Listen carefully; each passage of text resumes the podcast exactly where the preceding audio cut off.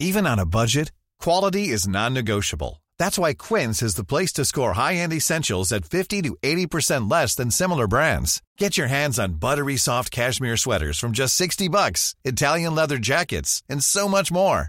And the best part about Quince, they exclusively partner with factories committed to safe, ethical, and responsible manufacturing. Elevate your style without the elevated price tag with Quince. Go to quince.com slash upgrade for free shipping and 365-day returns. Porque el mundo actual no se entendería sin la economía y los negocios.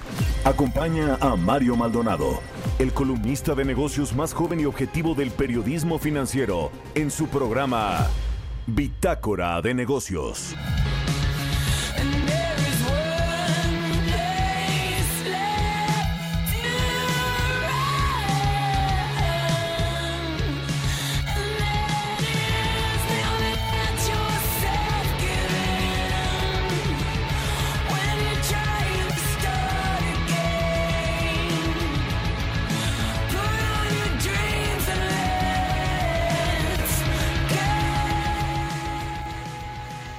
Hola, ¿cómo están? Muy buenos días. Bienvenidos a Bitácora de Negocios. Yo soy Mario Maldonado y me da mucho gusto saludarlo en este martes 5 de mayo del 2020. Saludo con mucho gusto a todos los que nos escuchan por la 98.5 aquí en la Ciudad de México, desde donde estamos transmitiendo en vivo en El Heraldo Radio. También a nuestros amigos de Guadalajara, nos escuchan allá por la 100.3 de FM, en Monterrey por la 92.1 en Villahermosa por la 106.3, en Acapulco por la 92 uno de FM, en Tampico por la 92.5 y en Texcoco por la 89.3 de FM y la 540 de AM en el Estado de México. También puede seguirnos a través de la página heraldodemexico.com.mx en el streaming que está en, en la página principal de El Heraldo de México y en cualquier aplicación de internet también encuentra la eh, puede sintonizar el Heraldo Radio. Les cuento rapidísimo que vamos a tener. Tenemos un programa cargadito de información este martes. Vamos a hablar con Roberto Aguilar, por supuesto, con respecto al tema de los mercados financieros. Este dato que dio ayer el Bank of America de que la economía mexicana podría contraerse hasta 34% en el segundo trimestre del año. Y bueno, pues siguen a la baja las, eh, los pronósticos para el Producto Interno Bruto del país. Hablaremos también con Ernesto O'Farrill, el presidente del Grupo Bursamétrica, como todos los martes, sobre la importancia de una administración de riesgos para el Estado mexicano y también pues el tema de China y el yuan hay algunas noticias ahí importantes con respecto a la eh, política monetaria de esta potencia económica. Hablaremos también con Gilberto Lozano, el socio líder de estrategia de Ernest John México. Ayer se nos quedó pendiente, hoy retomaremos la llamada con Gilberto para que nos platique sobre los hábitos del consumidor que no volverán a ser los después de esta pandemia del COVID-19. ¿A qué nos vamos a enfrentar los consumidores mexicanos y en el mundo en general? Bueno, hablaremos de esto con Gilberto Lozano. Platicaremos también con Julio Valle, director de la Asociación Mexicana de Energía Eólica, sobre este acuerdo del CENAS, el Centro Nacional de Control de Energía, que atenta contra la inversión de las renovables. Hay un decreto prácticamente para que dejen de operar estas plantas con eh, energía renovable. No se justifica el por qué el SENACE está tomando esta determinación. Hablaremos de esto con Julio Valle y finalmente con Luis Adrián Muñiz, el subdirector de análisis económico de Vector Casa de Bolsa sobre, bueno, pues los especialistas del sector privado también prevén una contracción de 7.27% del PIB de México en el 2020, a pesar de que hubo un buen dato de las remesas en el mes de marzo, pero hay mucho que explicar respecto de esto. Así que quédese con nosotros aquí en Bitácora de Negocios. Ya le tengo el resumen de las noticias más importantes con las que usted tiene que amanecer este martes 5 de mayo.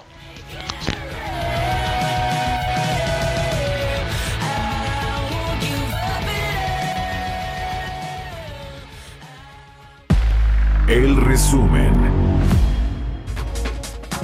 El presidente Andrés Manuel López Obrador consideró que la Secretaría de la Función Pública debe iniciar una investigación ante los señalamientos de que León Manuel Bartlett Álvarez, hijo de Manuel Bartlett, titular de la CFE, ha vendido ventiladores a costos elevados y ha obtenido contratos millonarios por parte de dependencias de salud federal.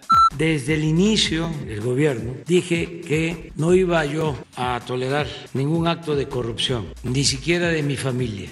En este caso, la Secretaría de la Función Pública tiene que hacer su trabajo, tiene que hacer la investigación y si resulta responsable esta persona, tiene que ser sancionado. Igual el funcionario que entregó este contrato. El brote del coronavirus representa un shock grande y negativo para la economía mexicana, aunado a las débiles perspectivas de crecimiento a mediano plazo y el apoyo sustancial y continuo a Pemex, que son los principales desafíos del país. Por ello, Moody's prevé una contracción del PIB de 7.0% para este año. Bank of America señaló que la actividad económica de México podría caer hasta 34% en el segundo trimestre del año ante el mayor confinamiento a partir de abril, contracción en la demanda externa y la caída de los precios del petróleo.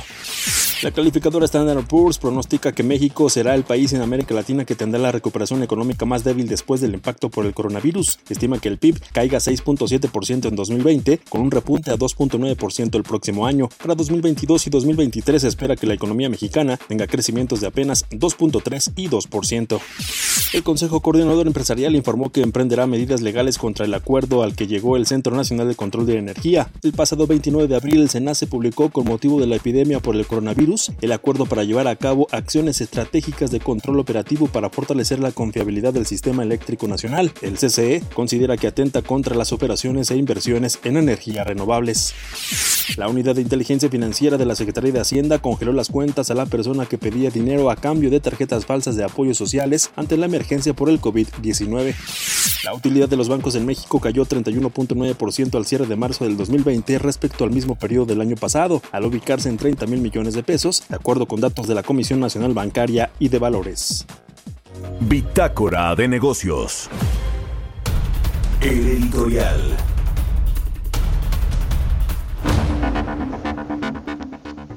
Y bueno, pues mientras el gobierno del presidente López Obrador dice que ahora sí va a poner a Irmeréndida Sandoval, la titular de la función pública, a investigar en serio este posible caso pues de, conflicto de interés, de influyentismo y de corrupción si se comprueba que efectivamente le entregaron estos contratos al hijo de Manuel Barlet a un sobreprecio sin licitación mediante una adjudicación directa. Ojalá que ahora sí Marendia Sandoval eh, pues aproveche esta segunda oportunidad que le, que le regala el periodismo mexicano, hay que decirlo, porque fueron quienes eh, sacaron esta eh, bomba de nueva cuenta que toca a Manuel Barlet y que bueno, pues ahora sí cumpla con su trabajo y pues lleve, como dijo el presidente, pues que castigue, que tenga la sanción correspondiente por venderle al gobierno a sobreprecios y además multimillonario.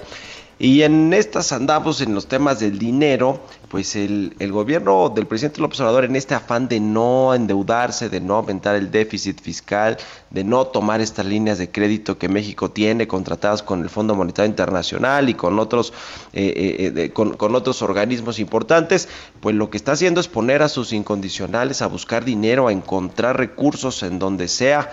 Ahora sí que hasta debajo de las piedras y bueno pues eh, el problema es que no le han salido muchas de las jugadas que ha puesto el presidente López Obrador a sus incondicionales a que hagan estas estrategias. Ya lo vimos ahora con esta este intento de reformar la ley de presupuesto para que el gobierno federal el presidente en particular pueda tener hasta el 10% del, del, del presupuesto federal eh, eh, pues pueda usarlo de manera discrecional cuando hay una emergencia económica. Bueno ya lo frenaron de momento en la Cámara de Diputados. Vamos a ver si, si eventualmente pasa o no en las siguientes sesiones. Pero también se acuerda este tema de los fideicomisos que le encargó Arturo Herrera revisar cuánta lana había en estos fideicomisos públicos que, eh, bueno, pues eh, se decía que hasta 200 mil o 300 mil millones de pesos, según Arturo Herrera Solar, ha encontrado 17 mil millones de pesos, o sea que esa estrategia tampoco le funcionó al presidente López Obrador, y si hablamos de Pemex, pues ahí también la cosa está muy difícil, porque se creía que también podía seguir siendo la caja chica del gobierno, como lo fue en los gobiernos anteriores, y resultó que con esta caída de los precios del petróleo, con una pésima administración de Octavio Romero, un ingeniero agrónomo que fue el oficial mayor de López Obrador cuando fue jefe de gobierno, pues creyó que iba a haber mucha lana para administrar y para sacar algunas partiditas de los ingresos y la renta petrolera, pues el problema es que eh, Pemex no solo ya perdió el grado de inversión, sino que el negocio ya ni siquiera es rentable, eso dicen los auditores externos. ¿Qué le queda al gobierno? Pues los ingresos fiscales, ¿no? Y creo que ahí Raquel Buenrostro ha hecho más o menos una buena chamba, al menos los datos del primer trimestre eh, nos arrojan que creció eh, la recaudación eh, de forma pues importante, 13.4%, un billón de pesos en el primer trimestre del año, y ahora la cereza del pastel del tema recaudatorio, pues viene con el nuevo administrador general de las aduanas, con Horacio Duarte, que por cierto es uno de los operadores político-electorales del presidente López Obrador. Qué bien que lo pone ahí donde eh, también se recaudan al año cerca de un billón de pesos y se podrían recaudar al menos 50% más, es, decir, otros 500 mil millones de pesos, si es que se, eh, pues, se trata de eh, quitar, de cancelar toda la corrupción que corre ahí por las aduanas, las cuarenta y tantas aduanas que tiene México. Y pues quizá por eso puso ahí a Horacio Duarte, a ver si con un poco de mano dura y con eh, pues se, eh, se decide a pues entrar al toro por los cuernos y ahora sí por fin obtener esos tan anhelados 500 mil millones de pesos que el presidente López Obrador ha dicho una y otra vez que van a salir de la corrupción y que nadie los ha visto. A ver si se le cumple con este tema de las aduanas. ¿Usted qué opina? Escríbame a mi cuenta de Twitter, arroba Mario Mal. También puede escribirnos a la cuenta arroba Heraldo de México. Son las 6 con 13 de la mañana. Mercados bursátiles. Roberto Aguilar ya está en la línea telefónica con lo más importante de los mercados. Mi querido Robert, ¿cómo te va? Muy buenos días. ¿Qué tal, Mario? ¿Cómo estás? Muy buenos días. Fíjate que te quiero comentar que hoy nos amanecemos con el tipo de cambio debajo de los 24 pesos. 23.87 es como está cotizando, pero lo interesante es que de acuerdo a especialistas en análisis técnico, todavía podría bajar un poco más el tipo de cambio. Así es que también una, parte de esta debilidad relativa del dólar de, frente a, al, al resto de las monedas es lo que ha ayudado justamente a esta situación. Y bueno, pues ayer el petróleo subió 3% en medio de la relajación de las medidas de confinamiento por un creciente número de países y la entrada en vigor de los recortes de los mayores productores del mundo. Sin embargo, la reactivación de las tensiones comerciales en Estados Unidos y China limitó el avance de los precios. La mezcla mexicana de exportación se benefició de la coyuntura y cerró en 18.17 dólares, Mario, su mejor nivel en tres semanas con un avance de 45%. Día de ajustes en las expectativas de la economía, ya nos habían comentado, Moody's bajó de 3.7 a menos 7 el PIB para este año, mientras que los analistas económicos del Banco de México duplicaron su pronóstico de caída de menos 3.5 a 7 a menos 7.1%. Por su parte, BBVA actualiza su estimado de caída del segundo trimestre del año a 12.8%, mientras que Banco of America actualizó a 34% la caída y advirtió que los riesgos a la baja de sus estimados pues son mayores y de hecho se espera una contracción de 8% para todo el año y esto decía estos riesgos están creciendo rápidamente y por su parte Credit Suisse que tiene ahora la proyección más baja con menos 9.6% espera que entre abril y junio la caída sea de 19.7%. Así es que hoy empuja, eh, viendo qué va a pasar ya en este segundo trimestre. Y sin duda creo yo, Mario, que la, la nota más relevante fue el flujo de remesas de marzo que superó por mucho todas las expectativas del mercado, con más de 4 mil millones de dólares, un avance anual de 36%, el mayor desde 2003. Subió el número de operaciones y el monto promedio a 378 dólares. Una respuesta del inusual en comportamiento fue la depreciación cambiaria, que en marzo fue de cercana al 13% y el envío preventivo de recursos a las familias en México ante la amenaza de la pandemia. Todo esto en el inicio del histórico aumento del desempleo en Estados Unidos. El tema es que ya esto nos había pasado en la crisis del 95, Mario. también subieron las remesas y luego empezaron a, a, caer. La estimación es que caigan entre 18 y 20% este año, pero bueno, pues eh, como está la situación también del empleo en Estados Unidos, podría ser mayor este esta caída de lo que hoy es la principal fuente de ingresos en dólares para México. Y fíjate un tan interesante hablando de esta relajación del confinamiento es que los primeros ministros de los estados de Alemania van a acordar mañana nuevas medidas para aliviar las restricciones por el coronavirus en una conversación telefónica justamente con Angela Merkel. Se espera que las autoridades den luz verde a la reapertura de grandes tiendas, probablemente a partir del 11 de mayo. Los estados también acordaron una reapertura gradual de las escuelas para todos los cursos, aunque a la mayoría de los niños solo se les va a permitir ir a clases en turnos rotativos, no van a ir todos los días.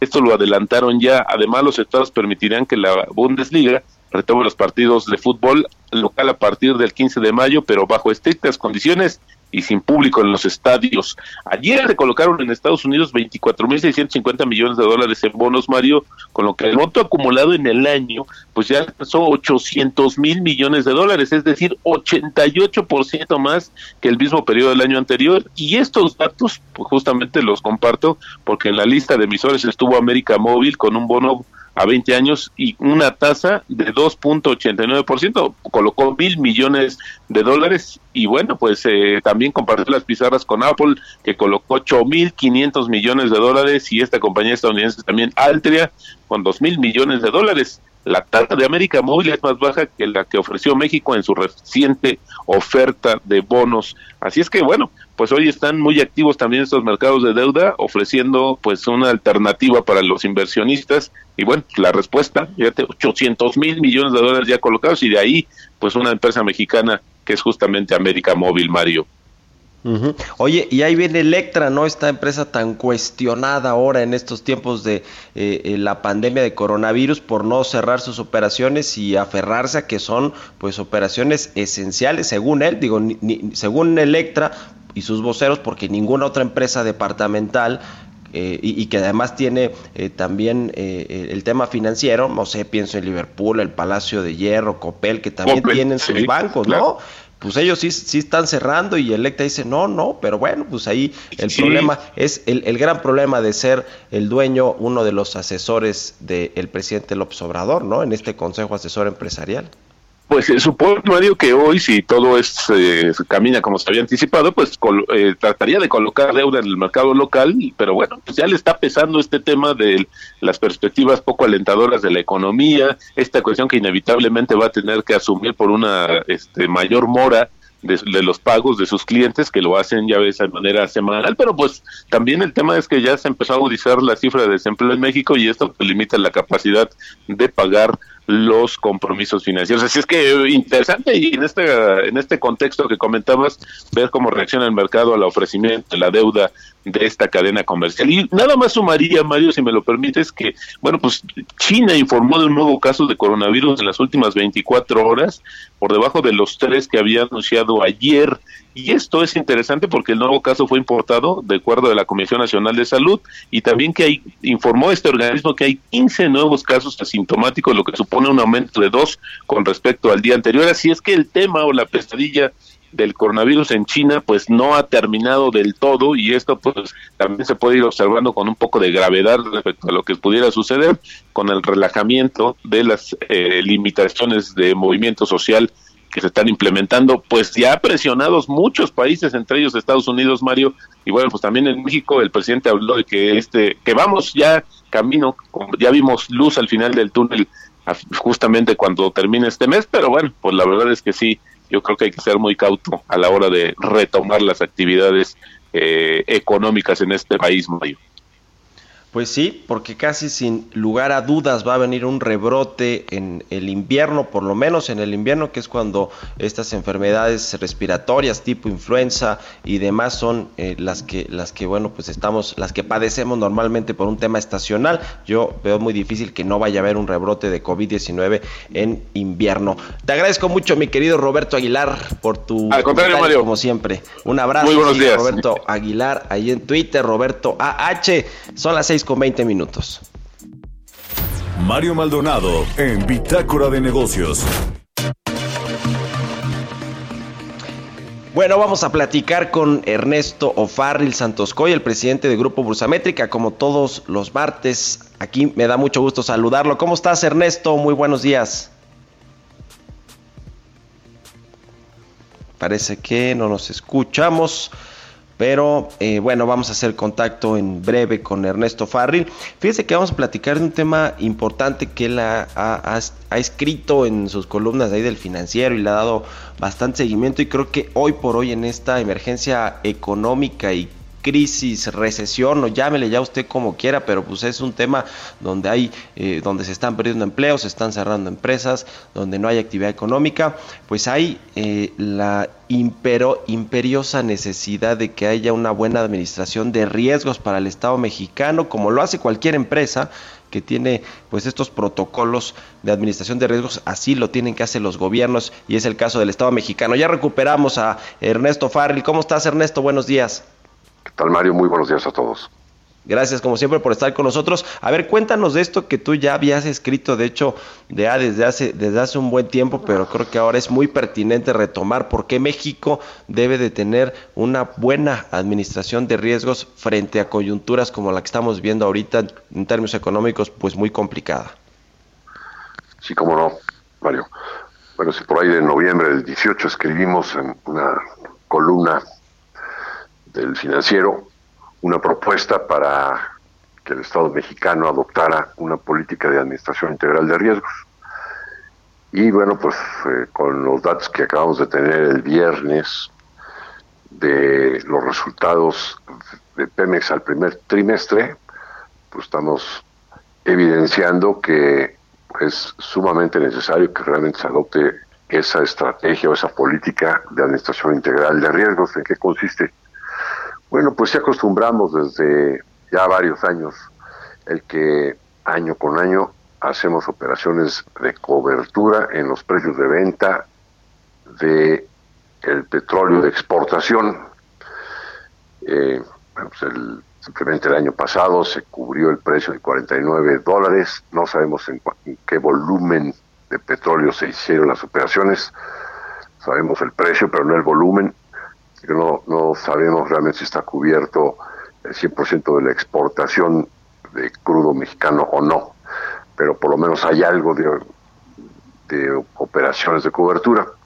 Sin embargo, si analizamos un poquito más a fondo, pues esta estrategia es un poco absurda, sobre todo si es aislada, pues porque somos deficitarios en hidrocarburos e importamos cerca del 80% de nuestro consumo de gasolinas, quizás ha bajado ahora un poco más con eh, una mayor producción de, de, gasolinas por parte de Pemex, pero pues importamos gasolinas.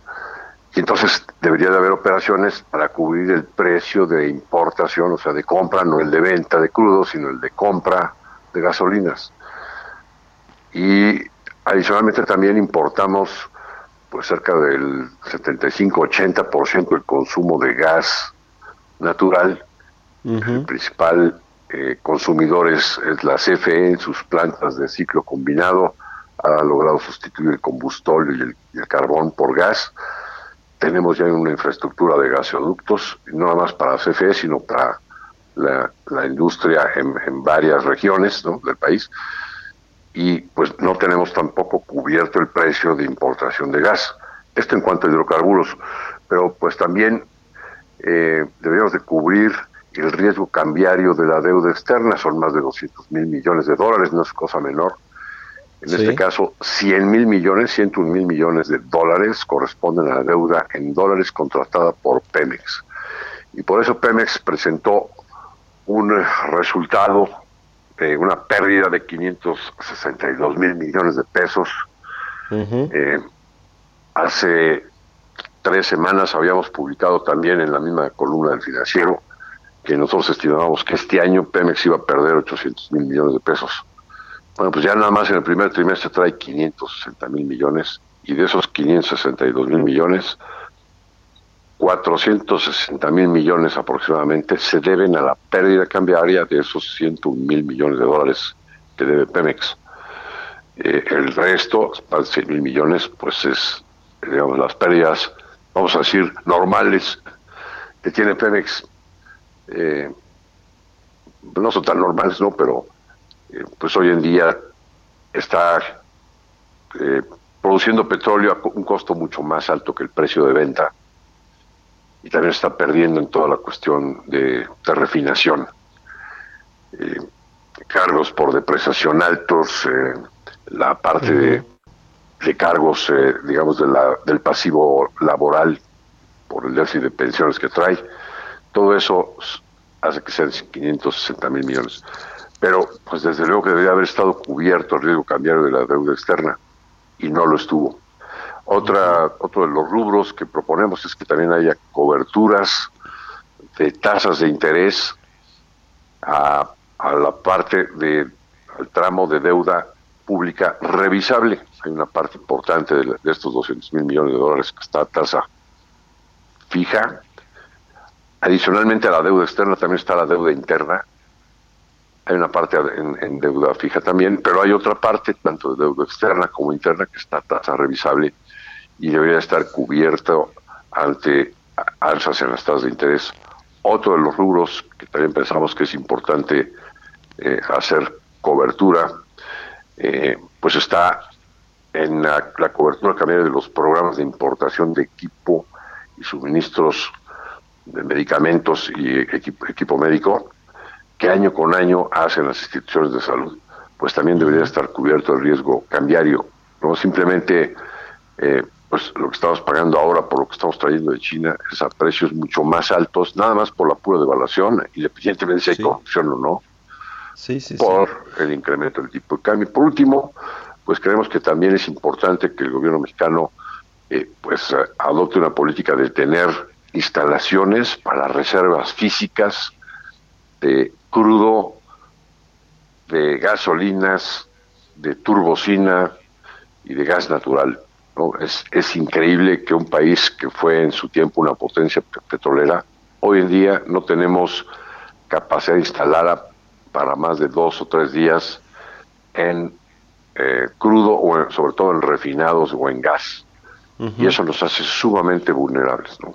Pues sí, y sobre todo una buena administración de riesgos, Ernesto, cuando vas como un nuevo gobierno, pues a cambiar las reglas del juego en muchos sectores, en el energético en especial, vas a eh, pues echar a andar políticas públicas que para muchos inversionistas suenan pues erráticas, suenan malas políticas públicas y pues eso te va a generar una inestabilidad en los mercados, el tema cambiario, es decir, que Pemex llegó a esta situación también porque pues parte de la inestabilidad del tipo de cambio sí tiene que ver con los mercados internacionales, pero mucho tiene que ver con que pues en México los inversionistas no ven claro y prefieren pues salir y, e ir a buscar algunos otros mercados donde les den mayor confianza, ¿no? Creo que creo que también ahí para eso hubiera servido mucho pensar antes en esta buena administración de los riesgos. Pero oye, me tengo que ir eh, ya un corte, mi, querido Ernesto, como siempre te agradezco que nos hayas tomado la, la llamada. Al contrario, gracias a ustedes. Un abrazo Ernesto Farril, el presidente de Grupo Bursamétrica, todos los martes aquí en Bitácora de Negocios. Vámonos a un corte, regresamos. Continuamos en un momento con la información más relevante del mundo financiero en Bitácora de Negocios con Mario Maldonado. Regresamos. Entrevista. Ya estamos de regreso aquí en Bitácora de Negocios. Son las 6 de la mañana con 33 minutos y se nos había quedado en el tintero esta entrevista ayer con Gilberto Lozano, socio líder de estrategia de Ernest Young México. Gilberto, ¿cómo estás? Muy buenos días. Buenos días, Mario. Encantado de estar con, ustedes en tu programa. Gracias. Oye, a ver, pues, eh, ¿Qué va a cambiar eh, para los consumidores mexicanos? Y me imagino que no solo los mexicanos, sino en el mundo. ¿Cuáles son las nuevas tendencias que han ustedes revisado ahí en Ernest Young eh, con respecto a cómo va a ser el futuro de los consumidores, obviamente post pandemia del COVID-19? Sí, fíjate Mario que al final es una de las grandes preguntas que, que los negocios y nos hemos estado haciendo, eh, que tiene que ver con qué nos cambió el COVID, ¿no? Y hace unas, hace unas semanas estuvimos haciendo unas encuestas en México y en América Latina y nos dimos cuenta que las cinco cosas que cambiaron eh, fue primero eh, la convivencia y el, tiempo de socialización de las personas. Al final, al estar todos en confinamiento, le estamos dedicando mucho más. Este, hay más enfoque en la tercera edad y eh, mucho homeschooling, ¿no? entretenimiento. Y esto, estas son cosas que platicamos el otro día, son hábitos que después de que se repiten constantemente y que además posterior a la pandemia van a, continuar, eh, ya se quedan. ¿no? El segundo es todo el, tema de la, de la conciencia en la salud. El hecho de que las personas se estén preocupando tanto por las medidas sanitarias como por eh, las comorbilidades que tiene esta, esta epidemia, dejan marca, ¿no? Dejan marca en lo que se verá hacia adelante en temas de alimentación, actividad física, inclusive en cuestiones que no nos imaginábamos que se puedan acelerar tanto como la provisión de medicina, ¿no? Y luego el tema de nuevas formas de trabajo. O sea, el hecho de que muchas empresas que no creían en los temas de home office ahora se atrevan, o no se atrevan más bien, a no hayan tenido de otra para trabajar más que de esta manera, ha hecho que se creen nuevas formas de trabajo. Y esto perdurará porque evidentemente el costo del metro cuadrado y los indirectos en las empresas eh, se vuelve algo importante, ¿no? Y el hecho de que ahora las personas puedan trabajar de manera remotas hace que algunos vayan a buscar hacer esta disminución de indirectos. Y luego el tema de la movilidad. Evidentemente ya empezamos a ver a nivel mundial cómo hay eh, muchas medidas sanitarias en aeropuertos, en temas de transporte. Eh, y eso hará que la forma en la que la gente se está moviendo cambie de manera radical, ¿no? Desde temas donde del uso de bicicletas, donde no haya tantos niveles de contacto, hasta eh, muchas medidas sanitarias, tanto en el transporte público como en los aeropuertos, que ahora serán viajes extraordinarios, ¿no? Los que, los que la gente hará en lo que dure esta pandemia. Y finalmente el tema del consumo, ¿no?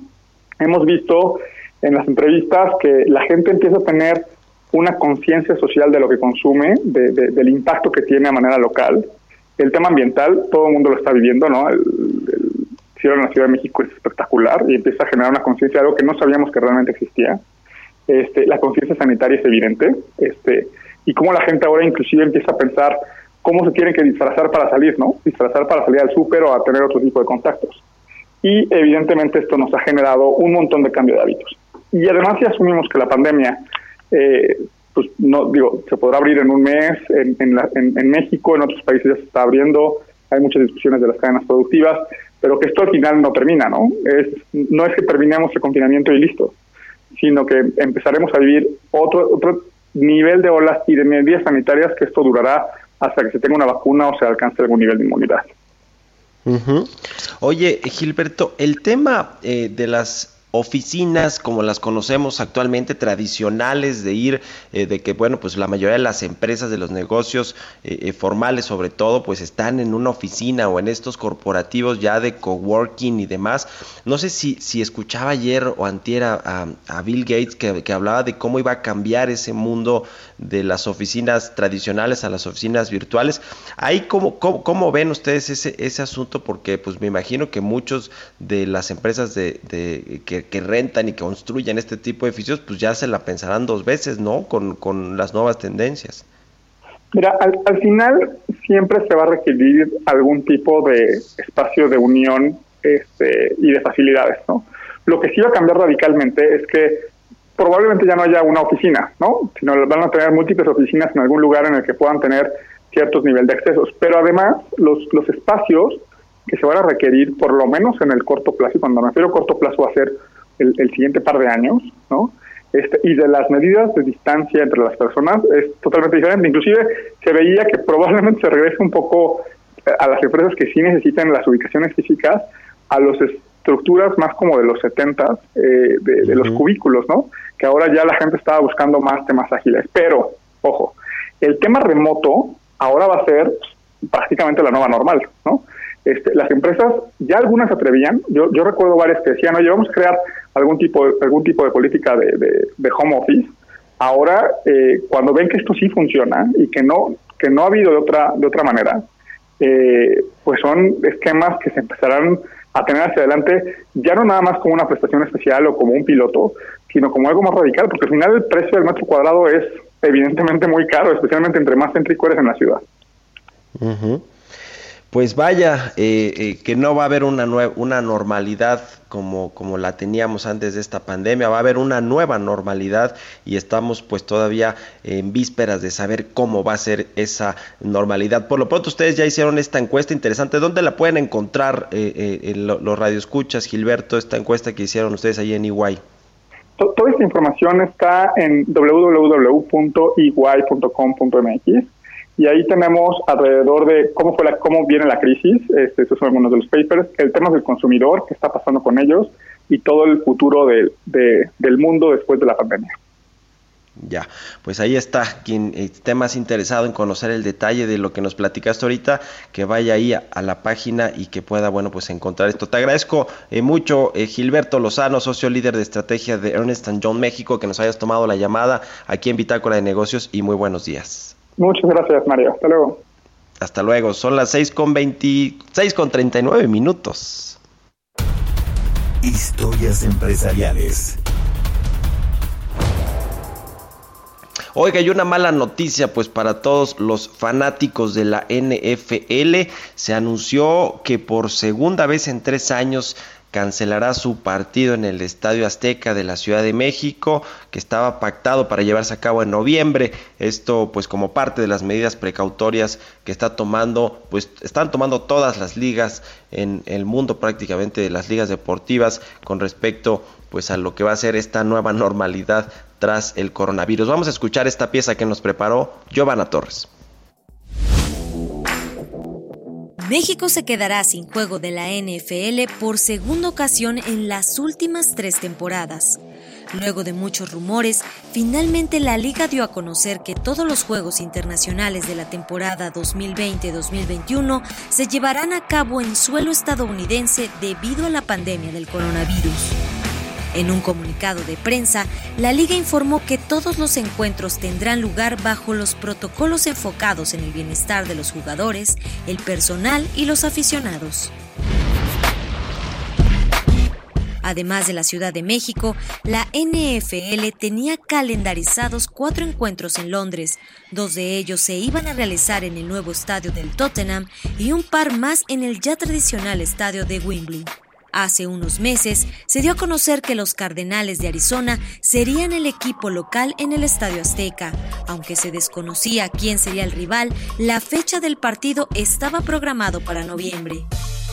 Según datos de Cámara Nacional de Comercio, Servicios y Turismo de la Ciudad de México, el año pasado el partido disputado entre Kansas City y Chargers dejó una derrama económica de 257 millones de dólares. Desafortunadamente, esta no sería la primera vez que se cancela un partido de la NFL en México, pues en el 2018 el partido entre los Chiefs y los Rams se terminó jugando en Los Ángeles por las pésimas condiciones del césped del Coloso de Santa Úrsula. Para Bitácora de Negocios, Giovanna Torres. Entrevista.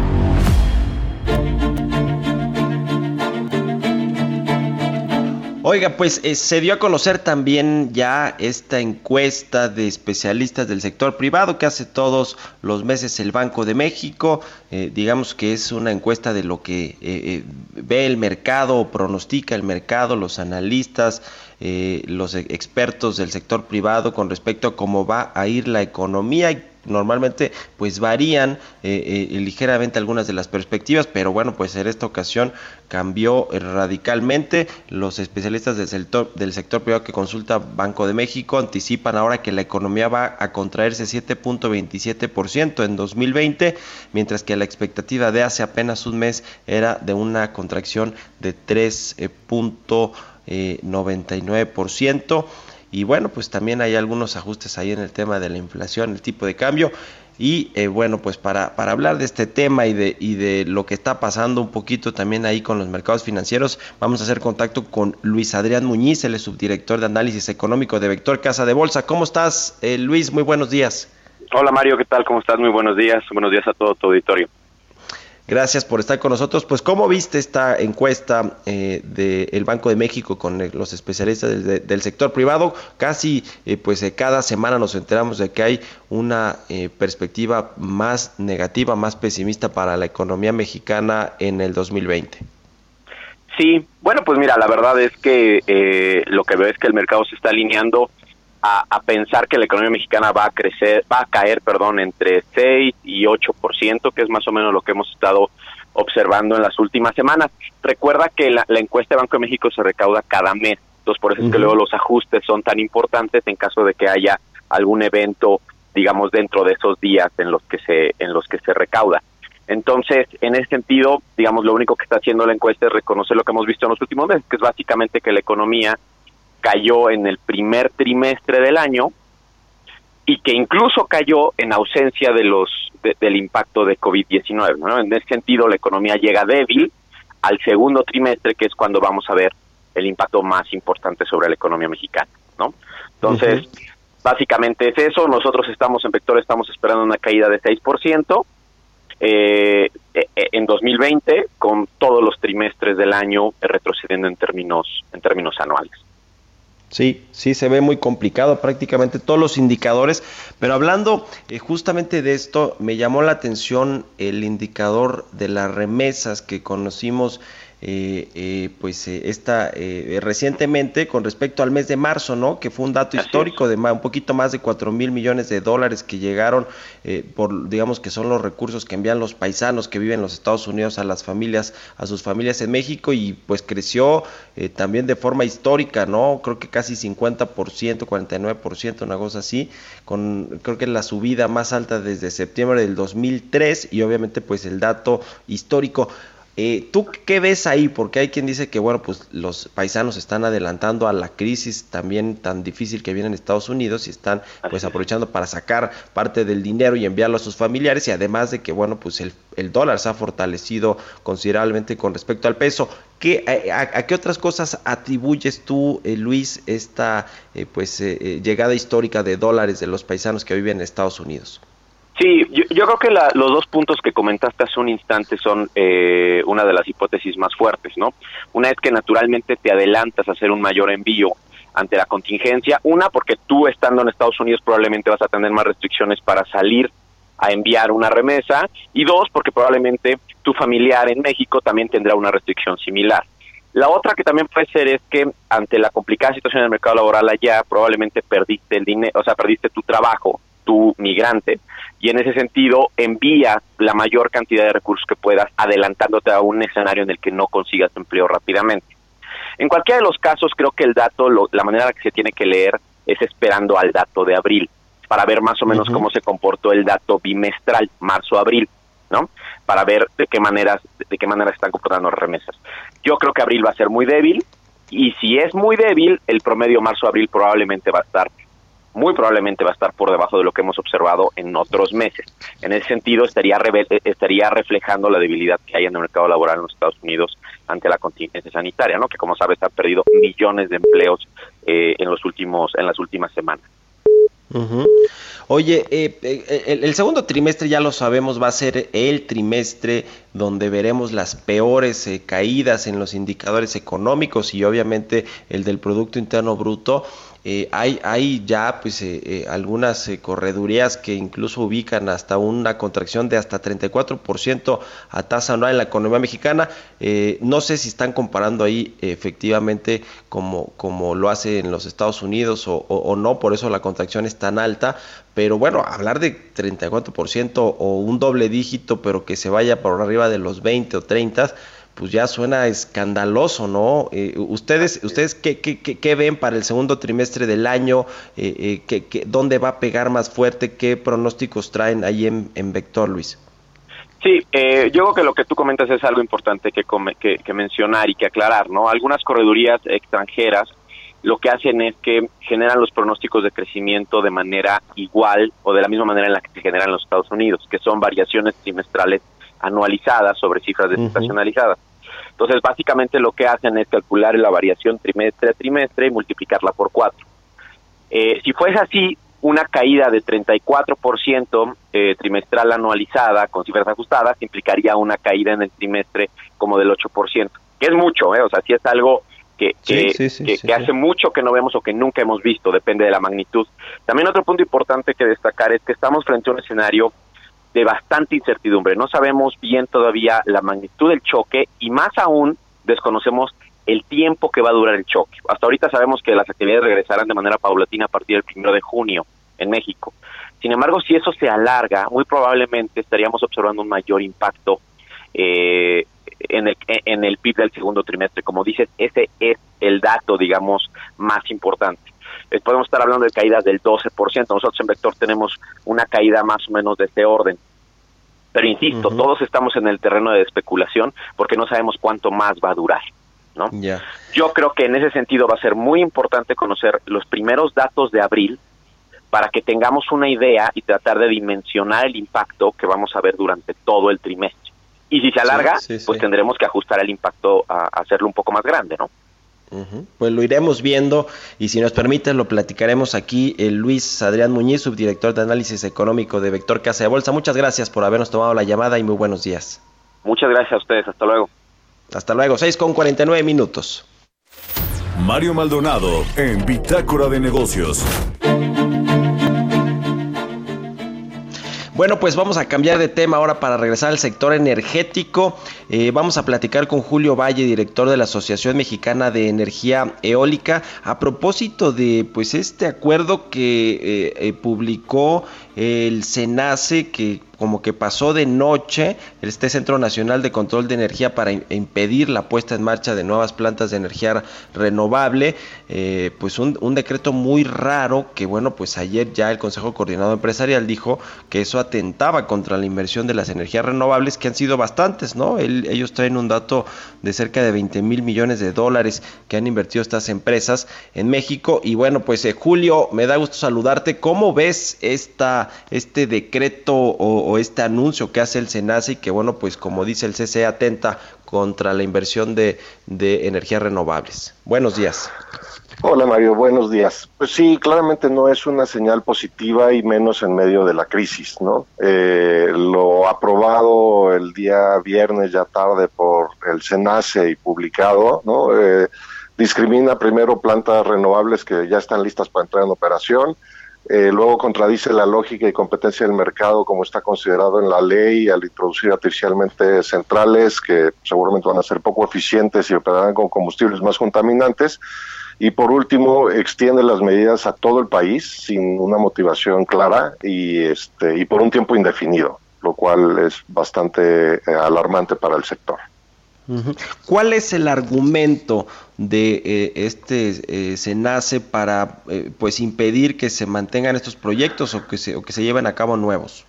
Pues mira, el, el SENACE argumenta todo esto dentro de la pandemia y del coronavirus, ¿no? Este argumenta que han habido varios eh, incidentes que han eh, incluidos una reducción en la demanda, que eso ha sucedido claramente en todo el mundo, eh, pero argumenta varios factores técnicos este, que no son atribuibles de ninguna manera a las tecnologías renovables que ellos mencionan, pero los pone de pretexto en el marco de la pandemia para excluir la operación particular de las renovables que están listas para, pues, para entrar en operación comercial y este para dar una señal bastante contraria a la competencia al asignar unidades de manera arbitraria adicionales a las que pues por norma ya tendrían establecidas.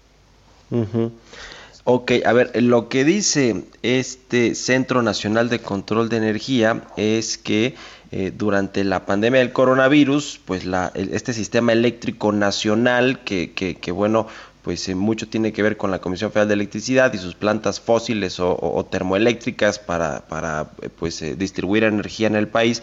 Dice el SENACE que la generación intermitente de las centrales eólicas y fotovoltaicas afecta esta este, este sistema eléctrico nacional o la confiabilidad de este sistema eléctrico nacional. No sé exactamente a qué se refiera, pero, pero digamos, eh, eh, a, qué, qué es lo que quiere decirnos ahí el SENACE o a ustedes, pues, con respecto a, a que afecta este sistema eléctrico nacional. Pues mira, digo, es, es, un, es un análisis que hemos estado haciendo y la realidad es que no tiene una razón ni jurídica, ni económica, ni técnica, ni sanitaria, ¿no? O sea, primero que nada no hay fundamentos para hacer lo que están haciendo de la manera que lo están haciendo, ¿no? Eh, luego están limitando la competencia en un sector en donde hay un mercado y en donde estas tecnologías presentan una de las opciones más competitivas que hay. Eh, no hay razones técnicas, como te estaba mencionando, o sea, los supuestos que están usando no corresponden siquiera a las tecnologías renovables, sino a necesidades particularmente de inversión históricas en la red de transmisión y no tiene que ver con el impacto sanitario, ¿no? porque eh, más allá de, no promover un ambiente limpio, están fomentando que se quemen combustibles pesados y que potencialmente se afecten las complicaciones de los pacientes con coronavirus. ¿no? Entonces, no, no vemos una razón eh, de ninguna de estas índoles detrás de, del llamado que hace y del acuerdo que publica eh, el, el, SENACE y más bien lo que estamos viendo que motiva esto es, eh, pues digo, el documento que publicó hace algunos años, hace algunos meses la Comisión Federal de Electricidad, este que entregó a la Comisión Reguladora de Energía, a, a través del cual solicitaron una serie de medidas anticompetitivas para que la empresa retome una participación del mercado de manera artificial y pues claramente este acuerdo se enmarca ahí. El segundo golpazo después de este tema de los certificados de energías limpias. Oye, finalmente en un minutito, ¿y qué van a hacer, Julio? ¿Qué, qué plan tienen para pues contravenir esto del, que, que, dice el SENACE? Pues mira, eh, de momento estamos eh, analizando las diferentes opciones que tenemos, ¿no? Hay diversas autoridades con las que tendríamos que acudir para eh, extender este reclamo pero definitivamente estamos pensando en la vía jurídica, en los amparos y otras herramientas que nos ayuden a defender el derecho de los privados, el derecho a un medio ambiente limpio y a la competencia con un piso parejo, ¿no? Eh, no se vale, como lo mencionaba, que en plena crisis, en lugar de fomentar la confianza, este, generar más certidumbre y sentar las condiciones para que la recuperación sea mucho más rápida, eh, suceda lo que está sucediendo en este momento. Bueno, pues lo estaremos platicando aquí, si nos permites, Julio Valle, director de la Asociación Mexicana de Energía Eólica. Muchas gracias por habernos tomado la llamada y estamos pues aquí en comunicación. Gracias a ti, Mario, y a todo tu auditorio. Buenos días. Que estés muy bien. Hasta luego. Son las 6.56. Con esto llegamos al final de Bitácora de Negocios. Le agradezco mucho que nos haya acompañado en este martes. Lo dejo en los micrófonos de El Heraldo Radio con Sergio Sarmiento y Lupita Juárez. Y nosotros nos escuchamos mañana en punto de las 6 de la mañana. Que tenga muy buenos días.